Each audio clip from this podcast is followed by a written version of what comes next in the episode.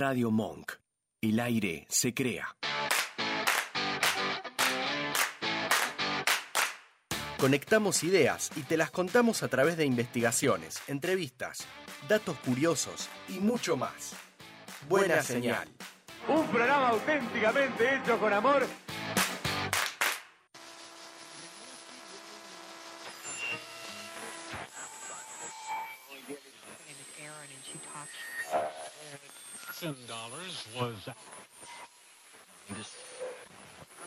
Quédate conectado. Tenemos buena señal.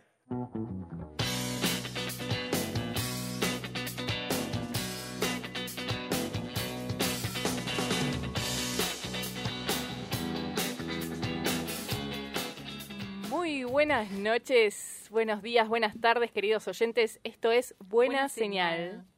Buenas noches, mi nombre es Gisela. Mi nombre es con- Sol. Exactamente. No nos salió también. No, hoy no, nos salió, no Hoy nos salió. porque dijimos diferente. Bueno, Bueno. para la próxima, pero vamos Queda intentando. Sí, Sí, sí, sí, totalmente. sí, sí. Para la próxima va a salir un poco mejor o buscamos otra forma. Perfecto, De me gusta. alguna manera lo vamos a hacer. Vamos bueno, sean eh, todos y todas bienvenidos y bienvenidas a este nuevo programa de Buena Señal. Otra vez, este, otro martes. Otro martes. 21 horas, acá estamos firmes. Y En Radio Monk. En Radio Monk, obviamente. Por. Para todos aquellos que nos están escuchando a través de la web o los que se bajaron la app también para escucharnos ahí más, más eh, de forma más rápida y eficaz. Solamente un clic. Y estamos en Y vivo. estamos en vivo.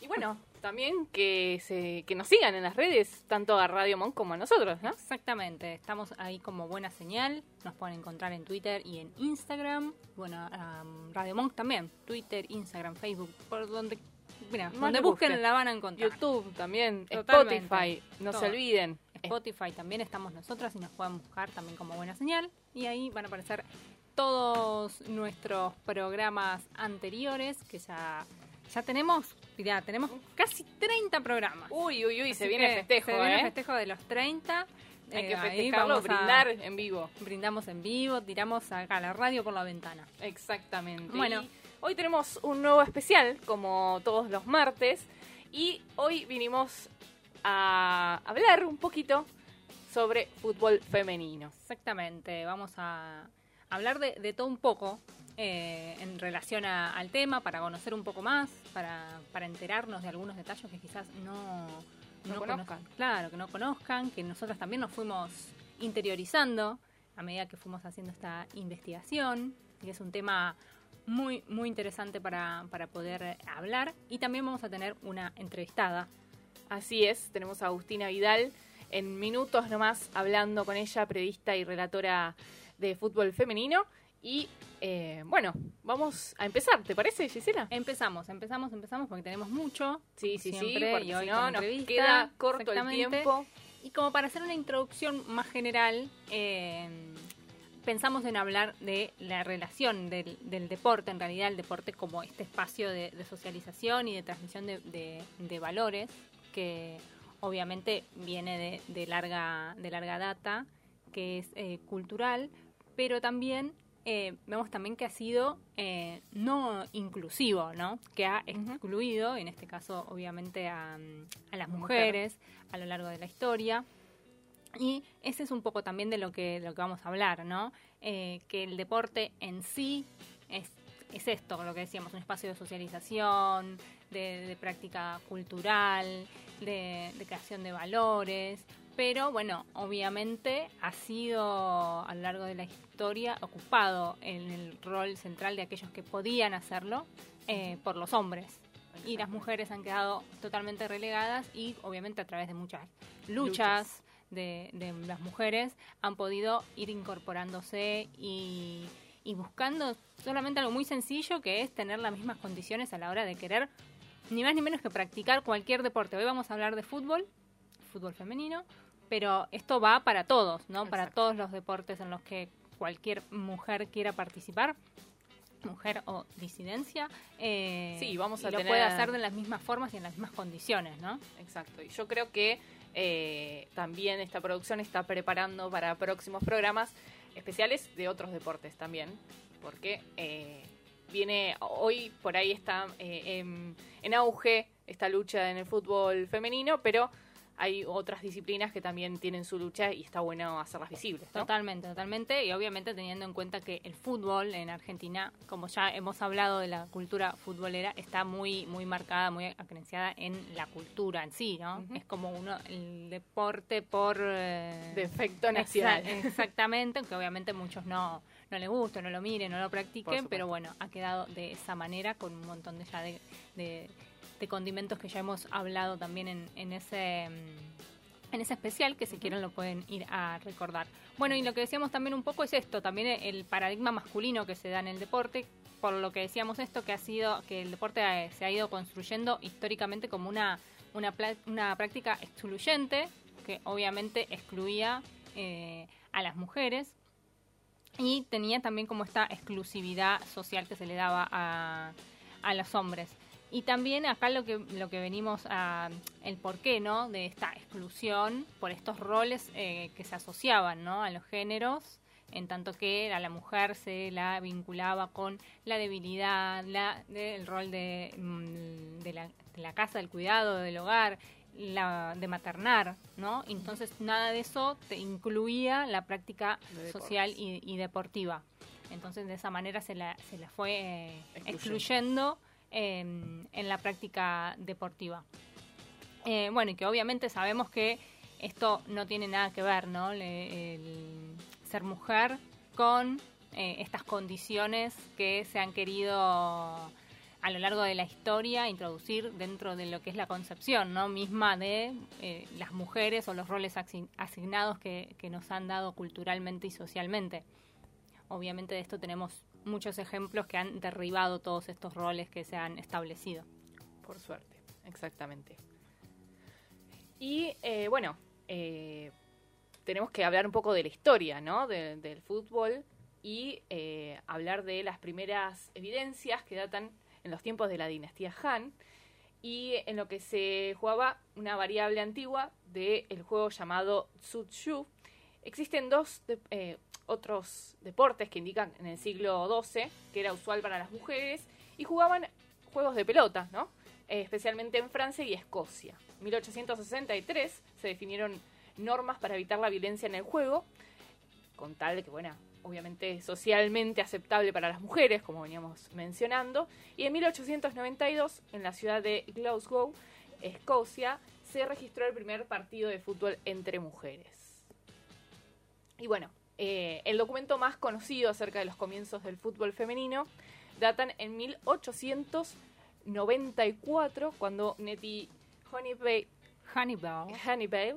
eh, la reconocida eh, activista de los derechos de la mujer, fundó el primer club deportivo denominado British Lady Football Club.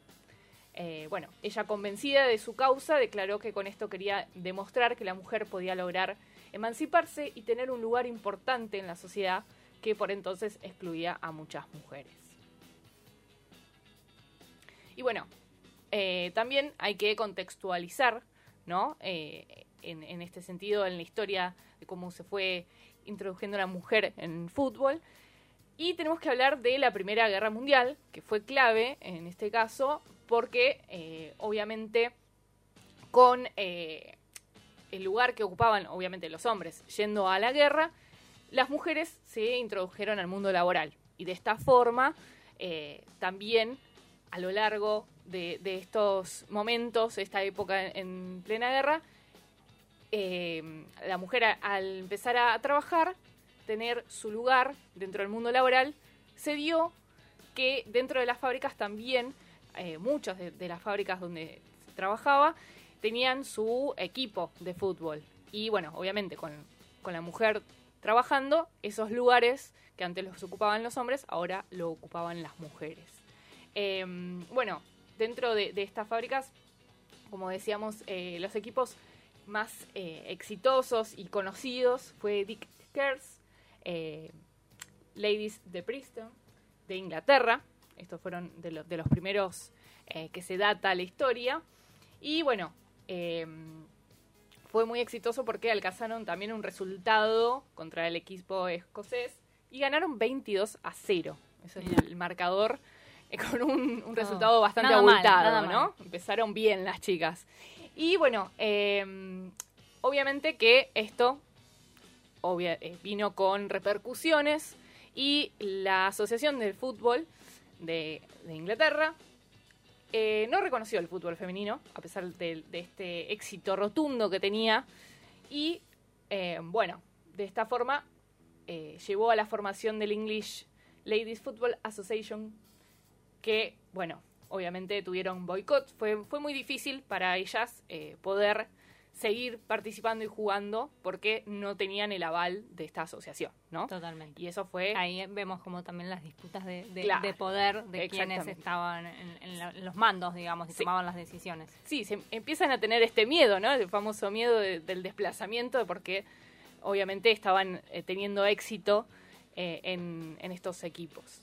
Y bueno, eh, así empezaba un poco el mundo de- del fútbol femenino, sobre todo en Inglaterra, Francia y Escocia, donde se conocen... Exactamente, y obviamente, como veníamos diciendo, no sin, sin, sin luchas, ¿no? Porque Exacto, estaba muy complicado. Muy complicado. Y lamentablemente tenemos que decir que sí, un poco, ¿no? Y yo Mm, diría que medio bastante, complicado. pero sí. Hemos avanzado, pero bueno, Sí. hay ahí mucho, mucho Todavía camino queda por mucho. recorrer.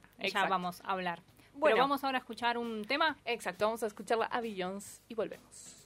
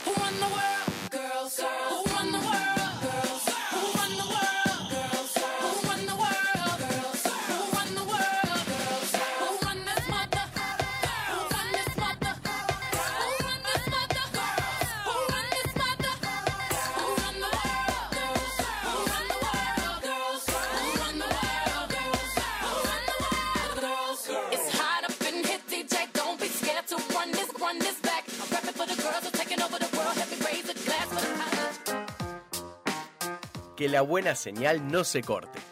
Seguinos en Twitter e Instagram. Arroba buena señal.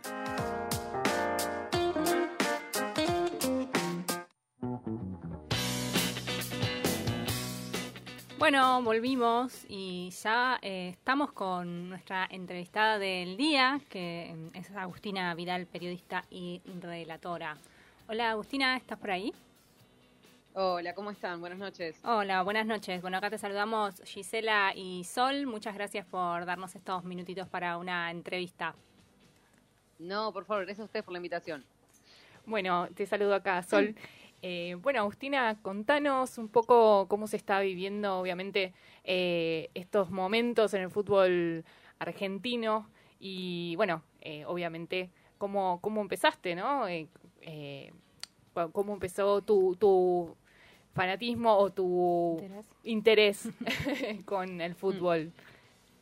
Hola, ¿cómo estás? Eh, mirá, creo que un poco la- las relacioné en algún punto la pregunta porque pienso, ¿no? De cuando me, me empezó a interesar esto, a- al momento es tremendo lo que creció, teniendo en cuenta que, o sea, desde que se le da como un poco más de importancia y visibilidad al fútbol femenino, eh, hasta esta parte, con una pandemia de por medio, ¿viste? Es como que sí, realmente hubo un crecimiento muy pronunciado, eh, hubo mucho más interés, más allá de que todavía faltan un montón de cosas, te diría el Sí, sí. 99% de las cosas, eh, no tiene nada que ver a lo que era hace unos años y yo de, de hecho te puedo contar, no sé, de hará, qué sé yo, cuatro años de esta parte, pero hay jugadoras que están hace 20, hace 15 en el fútbol y que por ahí ya están grandes, viste, para poder hacer una carrera, digo, pensar en irse al exterior, cuestiones así, y que la tuvieron que padecer, viste, como era, era otro contexto, era otro fútbol.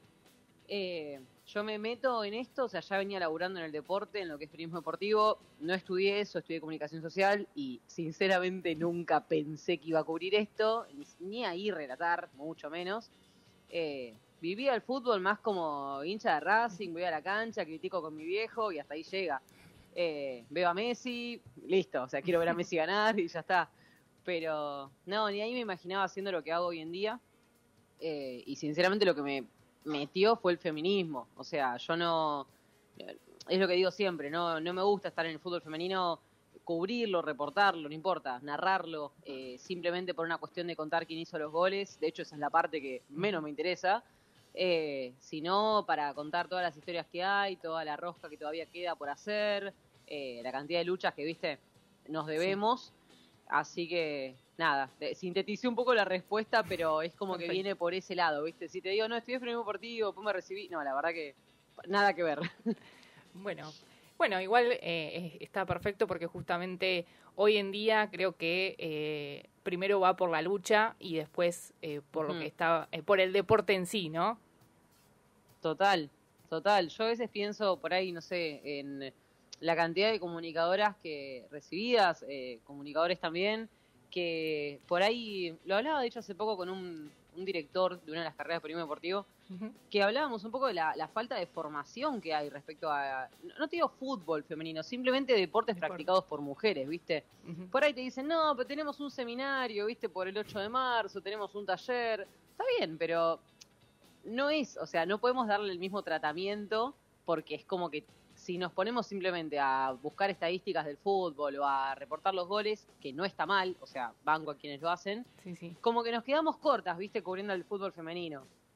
Creo que todavía como, esto que dicen, todavía como muchas cosas por contar. eh, nos podemos meter desde otro lado y de hecho creo que me parece que es un rol fundamental de las comunicadoras en ese sentido. Como que no podemos hacer la vista gorda, ¿viste? De, la- perdón, la, la vista como ciega de esto de, de no darnos cuenta qué es lo que pasa. Eh, Claro. No sé, cuando, qué sé yo, un Boca le gana 16 a 0 excursionistas, no es qué mala que es la arquera de Excursio, es qué bueno que es Boca y al margen, qué pasa con el arco de Excursio, o sea, por qué Claro. no entrenan, por qué, como que tenemos que estar empapadas de, de esas historias, si no simplemente es como esto que te decía antes. Sí, bueno, 16 a 0, 40 goles de Ojeda, 40 de Uber y viste, ya está. Claro. Eh, es como todo un poco. Claro, como tener en cuenta también el contexto para dar cuenta de, de la desigualdad también, ¿no? En- Total, total, total. Si no, no estaríamos siendo como realistas. Eh, para nada. ¿Y cómo se vive hoy eh, en la transmisión de Deporte B, el, lo que es todo el, el torneo femenino? Mirá, yo lo vivo eh, como una fiesta. A ver, es como que siento, viste, desde que me tengo que levantar para ver, viste, agarrar mi planillita, ver qué me pongo, hasta que vuelvo a mi casa, viste, y veo en redes sociales que te arroban. Todo ese proceso yo lo vivo con una paz, o sea, una paz y una alegría, obviamente con mucha ansiedad, cada partido es un partido distinto y todo, pero viste como que me doy ahora ese permitido de decir, bueno, luchamos un montón, vamos a disfrutar un toque esto que está pasando, porque más allá de que nos lo merecemos, que no quiero caer en la meritocracia, eh, es realmente algo que, que luchamos, digamos. A nosotros nadie nos abrió la puerta y nos dijo, vengan, pasen, mandame un currículum. No, o sea, tuvo que haber toda una lucha detrás y de hecho que viene hace mucho tiempo. Entonces me parece que está bueno disfrutar el proceso, reírnos, sacar 40 fotos, viste, hablar con las jugadoras, es como que todo eso se vive muy bien y yo a veces pienso que, que nada, eh, es como ese momento que estábamos esperando pero creo que todavía no caemos en la repercusión que tiene, porque no son canales, son canales muy particulares, o sea, es Claro. Deporte B y TV pública. Entonces, una nena, en, desde Tierra del Fuego hasta, eh, no me sale la provincia ahora, perdón, Jujuy, de, de en todo el país nos van a escuchar, prenden la tele, por ahí escuchan una relatora, una comentarista y de grande quieren ser eso y pueden soñar con eso. Eh, no, no, o sea, y de hecho, obviamente, ni siquiera estoy hablando del fútbol, ¿no? Que una nena que por ahí ve a una chica jugar y quiere ser como Claro. ella, quiere comprarse su camiseta o tener su póster.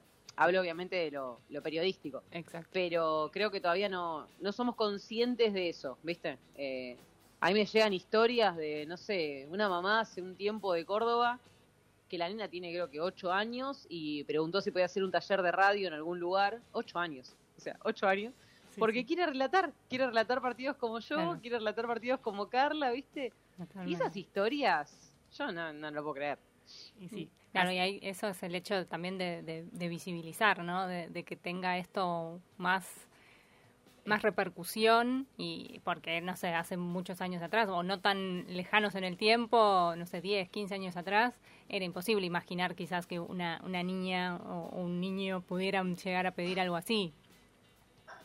No, totalmente, totalmente. Eh, hay veces que, a ver, el año pasado Ángela Lerena, que la, la amamos y es como esa compañera que querés en tu equipo, eh, todavía era noticia porque iba a comentar un partido del fútbol masculino.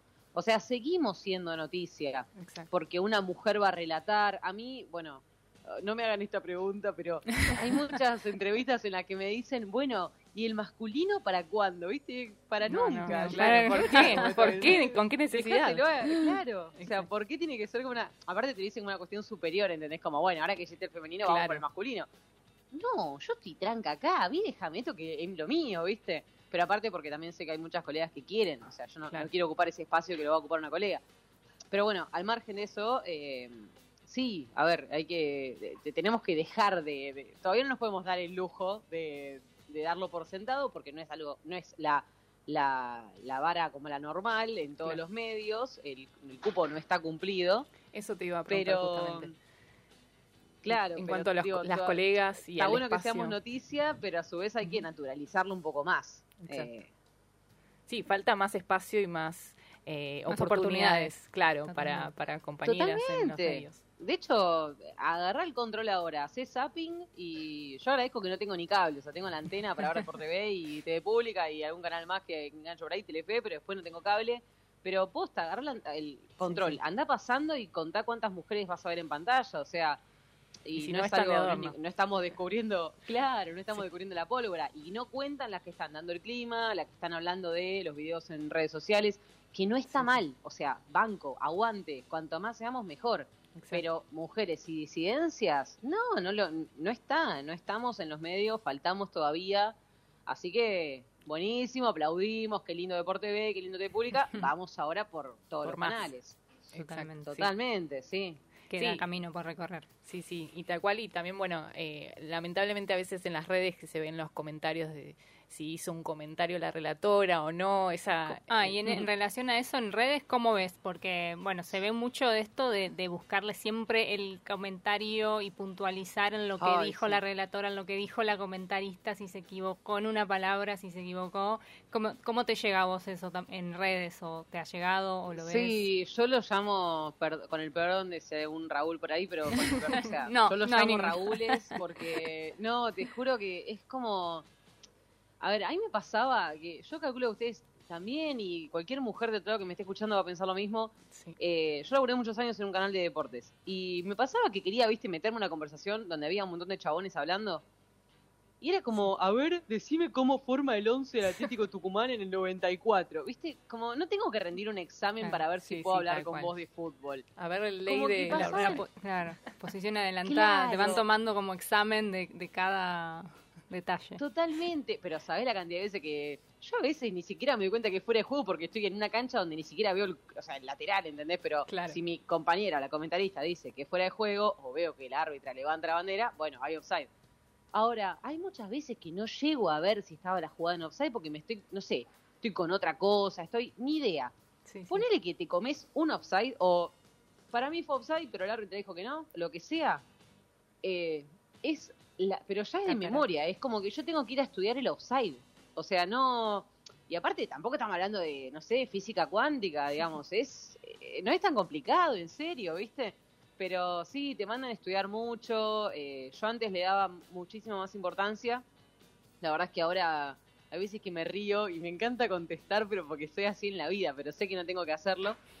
Eh, no, ahora la verdad que no le doy mucha importancia, pero cuando...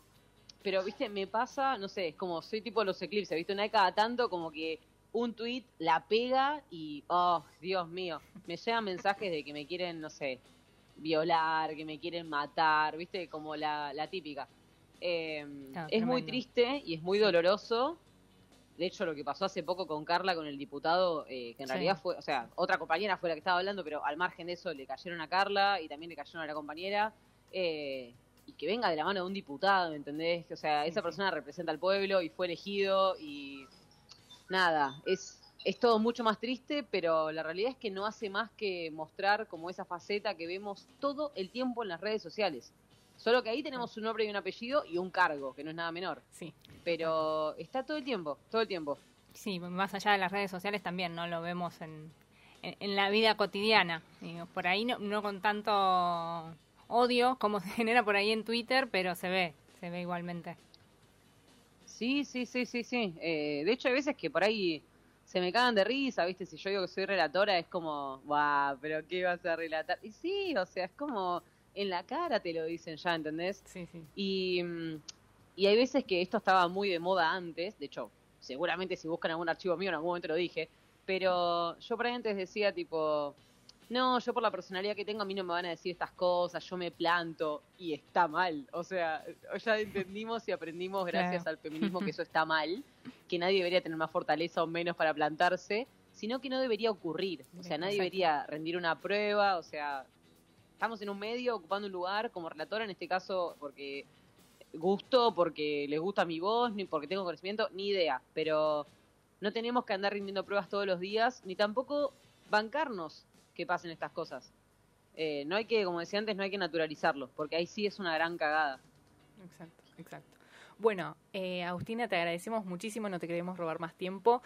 Eh, agradecemos, obvio, este espacio, estos minutos que nos has dado. Si querés eh, comentar también tus redes para que sigan, para que estén informados sobre el fútbol femenino, aquellos que nos están escuchando, y te, te dejamos ya libre en, en el día de hoy.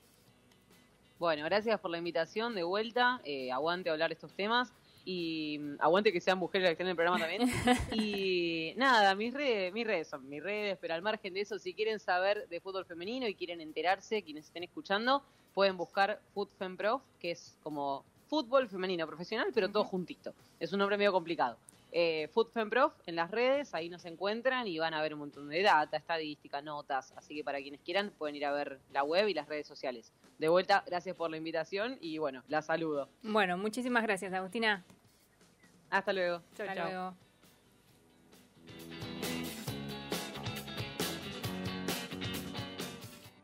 En ese momento éramos muy, muy unidas en el fútbol, ¿no? El fútbol nuestro era, era bueno.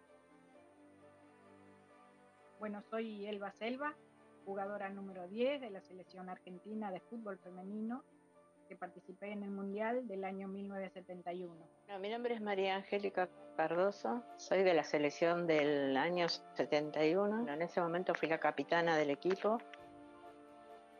Yo empecé eh, a jugar al fútbol con los varones en mi barrio, en Lugano, este, porque no había chicas ahí para jugar. Este, bueno, después de un tiempo mi mamá nunca quiso que jugara. Le dijo a mi papá que no quiero que juegue más, llevarla a jugar al básquet, al tenis, cualquier cosa, no quiero que juegue más al fútbol con varones.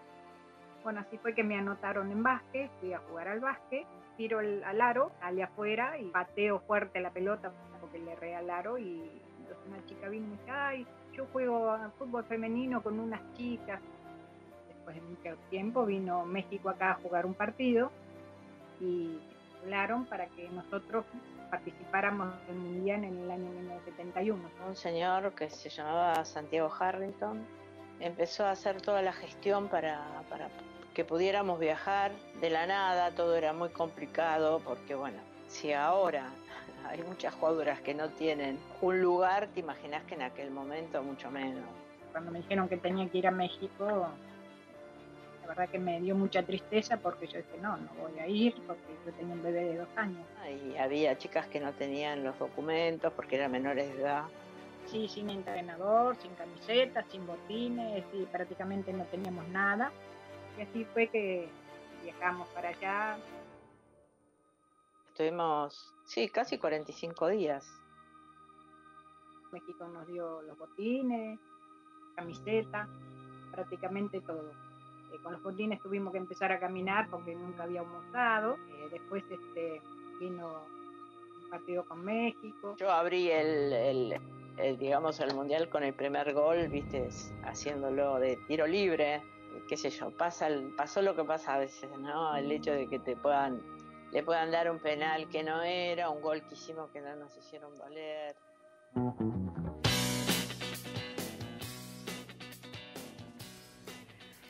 Bueno, Volvemos, bueno, regresamos volvimos. y estábamos escuchando, bueno, antes obviamente estuvimos la, la entrevista con Agustina Vidal, periodista y relatora, y que la pueden encontrar así con eh, su nombre y apellido en las redes. Exactamente. Síganla, que no los va y no las va a defraudar. Exacto. Y también, bueno, eh, Food, Food Fem Prof, que Ah, es sí. eh, también eh, allí también en las redes para información sobre fútbol femenino, Exactamente. que eh, está muy bueno, está muy interesante, tienen mucha información actualizada. Bueno, y escuchábamos también antes eh, un audio, un recortecito con las denominadas pioneras, ¿no? Ahí Exactamente. está- escuchábamos que hablaban y contaban la historia de lo que fue la participación en el Mundial de 1971 en México, bueno, todo lo que tuvieron que pasar y ahora vamos a contar un poquito más y detallar qué pasó ahí. Exacto. Pero vamos a hacer una breve historia del fútbol femenino en Argentina, cuándo llegó, qué, qué, qué pasó, Todo, quién- todo. qué equipos, qué, eh, eh, bueno, y todos los eh, eh, que, que quieran. quien quieran. Bueno, el fútbol en general llegó al país en mil, eh, para los 1800, 1840 más o menos aproximadamente. Siempre estas fechas están ahí como, Obvio, bueno, ¿no? sí, sí, es Como- la oficial, el dato oficial, Claro. pero bueno, sabemos que puede haber variaciones. Obviamente cuando ni bien llegó se convirtió en uno de los juegos preferidos que practicaban muchos eh, jóvenes en, en el país y tuvieron obviamente que pasar algunos años para que se empezaran a vencer obviamente lo que ya decíamos, ¿no? Estos prejuicios que venían, que el fútbol era solamente practicado por hombres para que se permitiera a las mujeres ingresar al mundo del fútbol o simplemente practicarlo, ¿no? Jugarlo como por, por placer, digamos. Y de hecho, para, ese, para esos momentos en Brasil e Inglaterra, eh, como ya contábamos, ¿no? Estaba, estaba prohibido el hecho de que las mujeres participaran eh, y jugaran fútbol. Bueno, el primer partido entre equipos conformados por mujeres del que existe registro en la Argentina se disputó en 1923 en la cancha de Boca. ¿Mm? Un aplauso para Boca. Eh, ahí se enfrentaron los equipos llamados Argentinas y Cosmopolitas. Me Así, gusta ese nombre. Argentinas versus Cosmopolitas. Eh, y mi- mirá este dato, unas 6.000 personas concurrieron al encuentro y fue cubierto también, tuvo una cobertura mediata- mediática por los diarios de la época crítica y La Vanguardia. Y ya después, para finales de la década del 50, comienza a consolidarse una primera generación, se podría decir, de, de jugadoras. Y ahora contamos esto que decíamos, de, mm, Exacto. De las primeras. de las, Las pioneras, pioneras. y lo que se dio en 1975 de una delegación que participó en la Copa Mundial 1971, te corrijo, Gisela. Ah, te pido 71, disculpas. sí. Tenía anotado 71 y dije 75. Puede porque pasar. estoy un poquito siempre adelantada. Participó en la Copa Mundial Femenina de Fútbol que se disputó en México. Todavía estos, estas copas mundiales femeninas no, no tenían una... Oficialización. Claro, no estaban oficializadas, o sea que estaban, o sea, como por fuera, se jugaban, se, se organizaban, pero no tenían como una certificación, digamos, de la Exacto. FIFA. El 21 de agosto de ese año, Argentina derrotó a Inglaterra por 4 a 1 y todos los goles lo marcó Elba Selva, que era una que escuchábamos. una que estábamos escuchando. Y en honor de esa hazaña, se determinó el 21 de agosto eh, como celebración del Día de la Futbolista. Y bueno, un datito más, mm, también de color, que esto después también lo vamos a retomar. El punto, uno de los puntos bisagras para la historia del fútbol femenino fue en 1991, cuando la AFA organizó el primer torneo ofi- oficial que disputaron, estoy como trabadita, disputaron ocho equipos. Y quien se quedó con este campeonato oficial fue River Plate. Tu grato nombre. Exactamente. Era, bueno, mira, empezaron con 8 y ya para en 1991, para 1997 ya eran 22 los equipos participantes de este torneo. Excelente. Bueno, eh, ¿te parece si Nos vamos a, a Sí. escuchar un otro tema. nos vamos a escuchar otro tema y vamos a escuchar a Kelly Clarkson?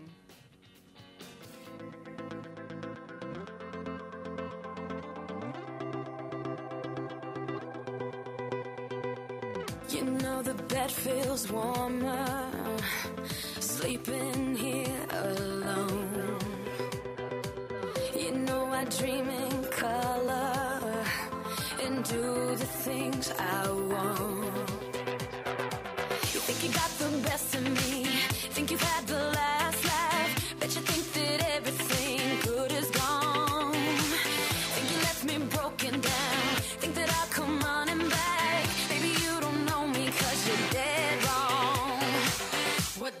kill you.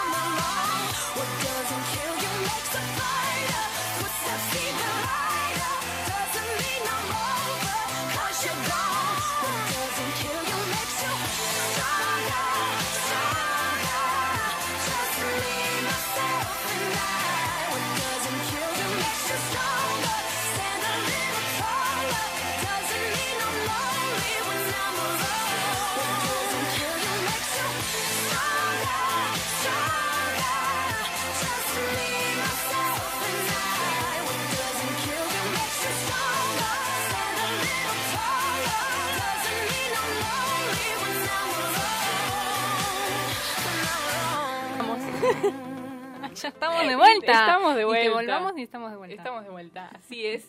Seguimos con este especial de No fútbol. la saludamos a femen- Es verdad, es verdad. Le mandamos un gran abrazo del otro lado de la Ahí nos tira, nos tira un beso, ella siempre nos hace corazones. Es así, tenemos a Georgie en la operación técnica aquí en Radio Monk y seguimos con este especial de fútbol femenino. Veníamos contando un poco de la historia del eh, seleccionado argentino de 1971 que participó del Mundial en Como México. uno de los hitos ¿no? del fútbol Exacto. femenino argentino. Exactamente. Y bueno, eh, Argentina, además de este campeonato, participó en el campeonato sudamericano del 2003, donde obtuvo el segundo lugar y clasificación por primera vez en la historia a la Copa Mundial Femenina de FIFA en el 2003. Y también en el campeonato sudamericano del 2006, la selección conquistó el primer lugar. Eh, con ese resultado, Argentina logró un triunfo histórico, obtuvo la clasificación directa a la Copa Mundial Femenina del 2007 y también clasificó por primera vez a los Juegos Olímpicos de Pekín 2008.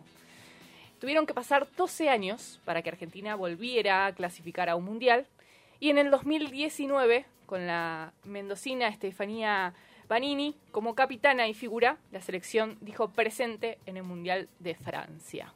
Nuestra entrevistada de hoy, Agustina Vidal, estuvo en el Mundial, no le preguntamos, iba a preguntarle y se me pasó.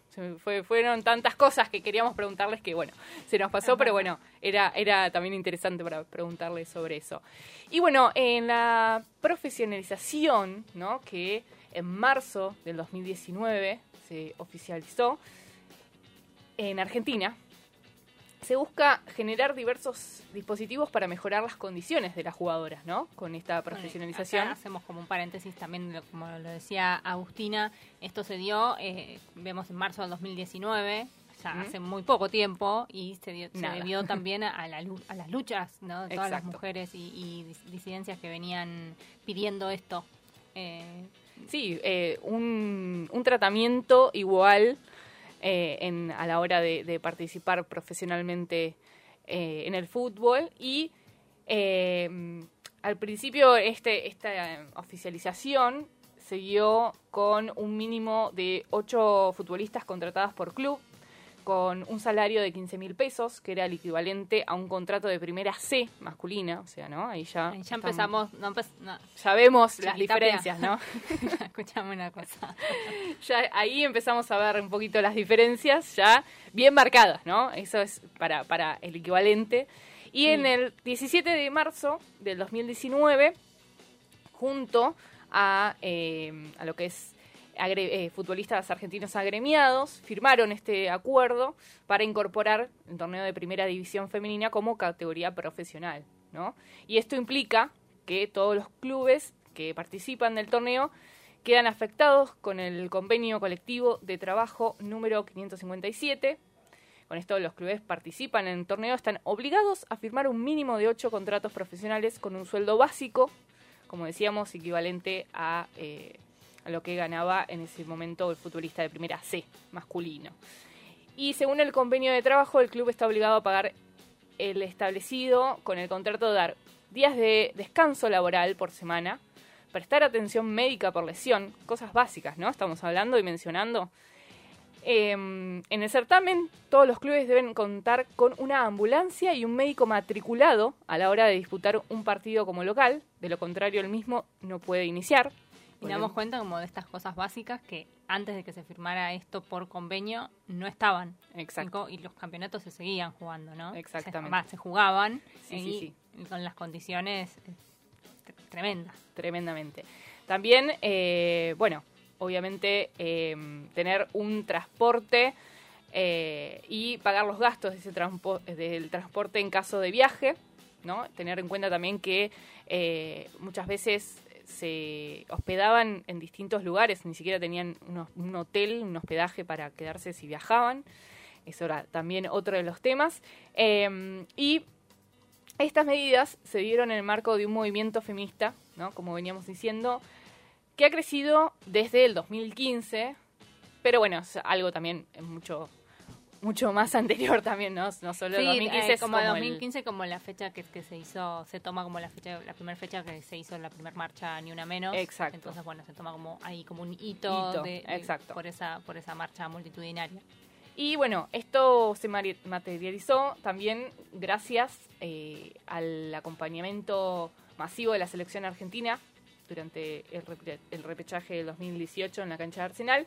Y eh, también no hay que dejar de lado que eh, gracias a Macarena Sánchez, exfutbolista de la UAI, actualmente jugadora de San Lorenzo, que inició una denuncia a su club, en ese momento la UAI, demandando ser contratada como profesional. Y bueno, gracias a, a ese primer momento es que se empezó a visibilizar esta lucha, empezó a haber un poquito más de ruido y... eh, Fue ella la primer futbolista exacto, ella fue argentina la... en, firmar un, un contrato profesional. Exactamente.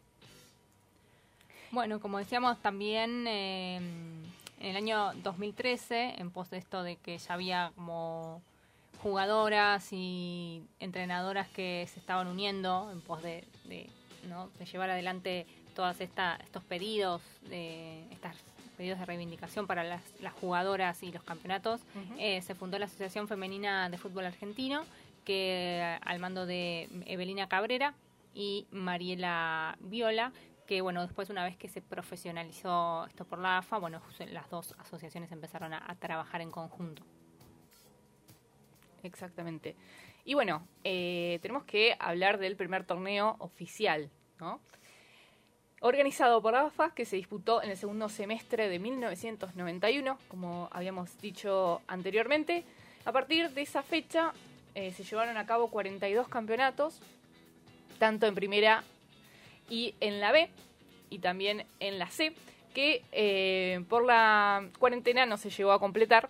Los números de cada club corresponden, eh, bueno, los que vamos a mencionar, de acuerdo a la cantidad de participación que tuvo cada uno. Entre River e Independiente fueron los que más participaciones tuvieron, con 42 torneos en la A y 41 Independiente. Y eh, el equipo con más títulos es Boca, con 24. Bueno, un aplauso. Una- bueno, pero recordemos que el primero lo tuvo también River, ¿no? Y eh, completando con el podio, eh, bueno, eh, hay un montón de, de jugadoras que también eh, fueron eh, pasando de, de un club a otro. Iba, iba a mencionar unos casos, pero vamos, vamos a seguir para, no... Bueno, también lo que vemos acá con, lo- con los clubes también que, que están o que son más eh, como tienen más visibilidad o que han sido más ganadores, en realidad Sí. también tiene que ver con, con- Una con estructura. una estructura del club que lo permite, ¿no? Que Exacto. no es lo mismo un, un equipo de fútbol femenino de River que de, no sé, Sacachispas. Español, Sacachispas. exacto. eh, Sí, sí, sí. las condiciones también, más allá de que las condiciones ya son desiguales, después también son Sí, y no solo eh, hay que mencionar en capital, el interior del país, Totalmente. que ahí también se profundiza mucho más también la diferencia.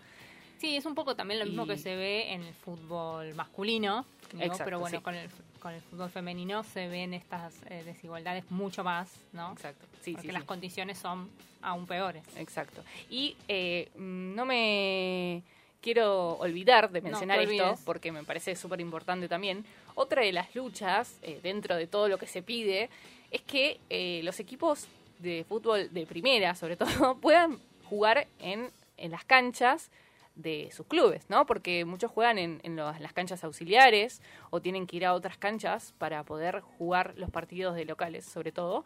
Eh, y me parece que también, si bien ya eh, se han dado grandes pasos y, y las dirigencias parecen, bueno, tener un poquito más de, de conciencia de lo que pasa. Sí, eh, también en los, me parece los que horarios de entrenamiento que les dan, los horarios de los partidos, De los que partidos, ahora, hablar. ahora empezaron con lo del la televisación. televisación, se empezaron a correr un poco los horarios, pero tenían los partidos unos horarios bastante Sí, 10 de la mañana. Y también por este tema que ya estamos eh, puntualizando un poco los, los, los conflictos y las desigualdades que siguen existiendo, eh, todas las, las jugadoras que en 2021 están cobrando entre 22 y 25 mil pesos, eh, claramente no pueden vivir de, de fútbol, ¿no? Exacto. Sí, Eh, sí, sí. Si comparamos lo que cobra un jugador, hasta de un equipo que no, no te digo River Boca, Sí, eh, sí. es, no sé, nada, un 10%. Y bueno, obviamente ellas tienen que o trabajar de, de otra cosa, o muchas también estudian, y no se pueden abocar 100% tampoco a lo que les gusta o les gustaría hacer y dedicarse al 100% ganando nada. Nada, sí. Y a veces no teniendo tampoco las condiciones Exacto. y lo hacen más por amor, a- pasión a- amor al deporte. exacto. Sí, y bueno, y ahí también vemos también eh, con respecto a, a cuando se habla de eh, las eh, entre fútbol masculino y, y femenino, de que las mujeres juegan mal, esa, esa, esa pavada que se dice muchas veces, o por qué se dan esos números abultados que mencionábamos hoy, también es eso, ¿no? Eh, como decíamos, esta, esta cosa de que no se pueden dedicar al 100%, entonces el rendimiento quizás van a llegar cansadas a un partido, no, van no a es tener... el mismo que una persona que estés al, el día 24/7 dedicándose, Exacto. entrenando para eso, digo, obviamente va a cambiar. Exactamente. eh, el nivel de lo que pueden dar una vez en, en la cancha de juego y así todo, eh, ves partidos que son geniales. Excelentes, sí. Y también, digo, esto del aburrimiento, del no, digo, hay partidos de fútbol masculino que son... Ni hablemos. Aldo sí, desastre. Platense, anda a mirarlo un rato. No, si no cualquiera, ni un poco de nada. de Cualquiera sí, de los sí, más conocidos también, digo, hay, hay de todo. Y bueno, también pasa en el fútbol femenino. Y bueno, lo importante esto que decíamos de lo que empezó a, a pa- a pasar ahora con la... que se- bueno, no me sale... Televisación. Pero esta palabra hoy me está costando mucho. Está costando. Está... es muy importante porque, bueno, también esto, ¿no? Está de, esto, el fútbol femenino no le interesa a nadie. Bueno, como decía nuestra Entrevistada. amiga Agustina Vidal, mira, Raúl, no es que no le interese a nadie, es que te han dado las condiciones para que no, no esté ese lugar ocupado por, por, este, por este deporte practicado por mujeres, ¿no? Exacto, exacto. Y bueno, eh, vamos a dar unos datitos de, de lo que está pasando ahora en el campeonato, eh, en el torneo Clausura 2021, que ya está mm, jugándose las etapas finales con llaves entre San Lorenzo y Platense, River y Gimnasia, Boca Independiente, La Guay y Racing. Y las goleadoras de, de este torneo, vamos a, a mencionar eh, a las... Bueno, hay, hay, un, hay un pelotón de, de ocho también. Pero bueno, las Sí. dos primeras, te dejo, la dejo nombrar porque... Dale. Exacto. Bueno, tenemos a Vivian Berry, eh, Carolina de River con 10. Tenemos a Rocío Bueno de Racing con 9, Mercedes Pereira con 8 de River, Joana Bueno, Barrera. nombrá, nombrá esa de Boca. eh, No, Andrea bueno, es que vos fijate quién está River siempre. Bueno, eh, dale, no, no nos, no, nos no, no, no, esta no. discusión, que nos quedan, dale, dos, do- tres datitos más. Tres Eh, datitos más. Bueno, tenemos a, Joana- a Joana Barrera de Independiente, Nicole Jain, eh, Andrea Ojeda y también a Débora Molina en el pelotón de ocho tantos en este clausura 2021. Y antes de que sigamos y eh, veamos algo de lo que está pasando ahora eh, con el campeonato. eh, No, esto que veníamos hablando de todo, todas estas cosas en contra que van teniendo las jugadoras y también hay que hablar de también las de ter- muchísimas violencias que reciben y entre ellas eh, sí. abusos. Y todo esto eh, ha sido, en este año han denunciado, ha habido dos, eh, de- eh, Dos denuncias. eh, Primero una demanda por acoso sexual contra un entrenador que fue patrocinada por eh, FIPRO, eh, una organización internacional que tiene sede en Países Bajos y cuya misión principal es defender los derechos de las y los futbolistas, que eso, bueno, obviamente se aportaron pruebas para poder elevar el caso a la Comisión de Ética de, de la FIFA y eh, ahora, hace muy poquito, en octubre, eh, Carlos Torres, el entrenador de fútbol femenino deportivo, de Deportivo Español, fue denunciado por abuso sexual de menores y el área de género del club activó el protocolo y fue corrido de su cargo. ¿no? Además de todo lo que sucede particularmente en el, en el fútbol femenino, bueno, también pasan estas violencias. ¿No? Exacto. Sí, sí, hay que mencionarlas porque no son menores y además eh, hay que darle visibilidad para que mm, no sigan sucediendo justamente. Exactamente. Bueno, y estábamos en esto de que ya, ya nos vamos, pero con este Sí. dato de que ahora se está jugando Se en está estos jugando. momentos. Sí, sí, sí, sí, se está jugando también la Copa Libertadores eh, y eh, el único eh, equipo argentino que está participando es San Lorenzo y eh, bueno, se está, se está jugando ya eh, a partir del 3 de noviembre y eh, empezó eh, y finaliza el 21 también, con 16 equipos dividido en cuatro grupos. En esta edición hay tres representantes de Brasil, de Paraguay, dos de Chile y Colombia. Y bueno, también Argentina, Bolivia, Ecuador, Perú, Uruguay y Venezuela con un solo club respectivamente. Ya vamos a saber para las próximas emisiones. eh, Exacto, cómo, cómo termina esta es. copa.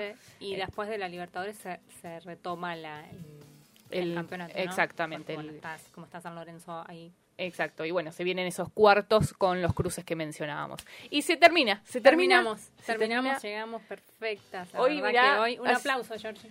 Un aplauso, fue un nos programa. aplaude, un aplauso y nos da ella un, Un aplauso. aplauso, me encanta. Está bien, me gusta porque. Ay, Ahí nos dio varios. redoblante, Georgie. Bueno, qué, qué lindo programa. excelente, excelente.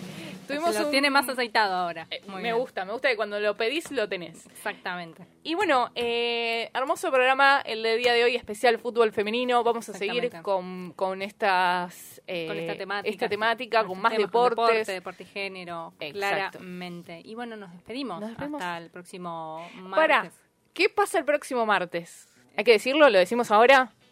El próximo martes. El próximo martes juega Argentina, la Ah, escaloneta contra Brasil. Así que estamos viendo a ver qué Me hacemos. Parece que nos, nos- No sí, sé si- Georgie dice, Bueno, no vengan, dice. Claro, porque pasa que nos, nos interpela. Así que vamos a ver, les vamos a estar Porque comunicando. después le, le damos toda la información. Claro, por supuesto. Exactamente. Pero Exacto. bueno, por lo pronto nos vemos. El, No, próximo. Nos escuchamos el próximo martes, 21 horas, por Radio Monk. Monk.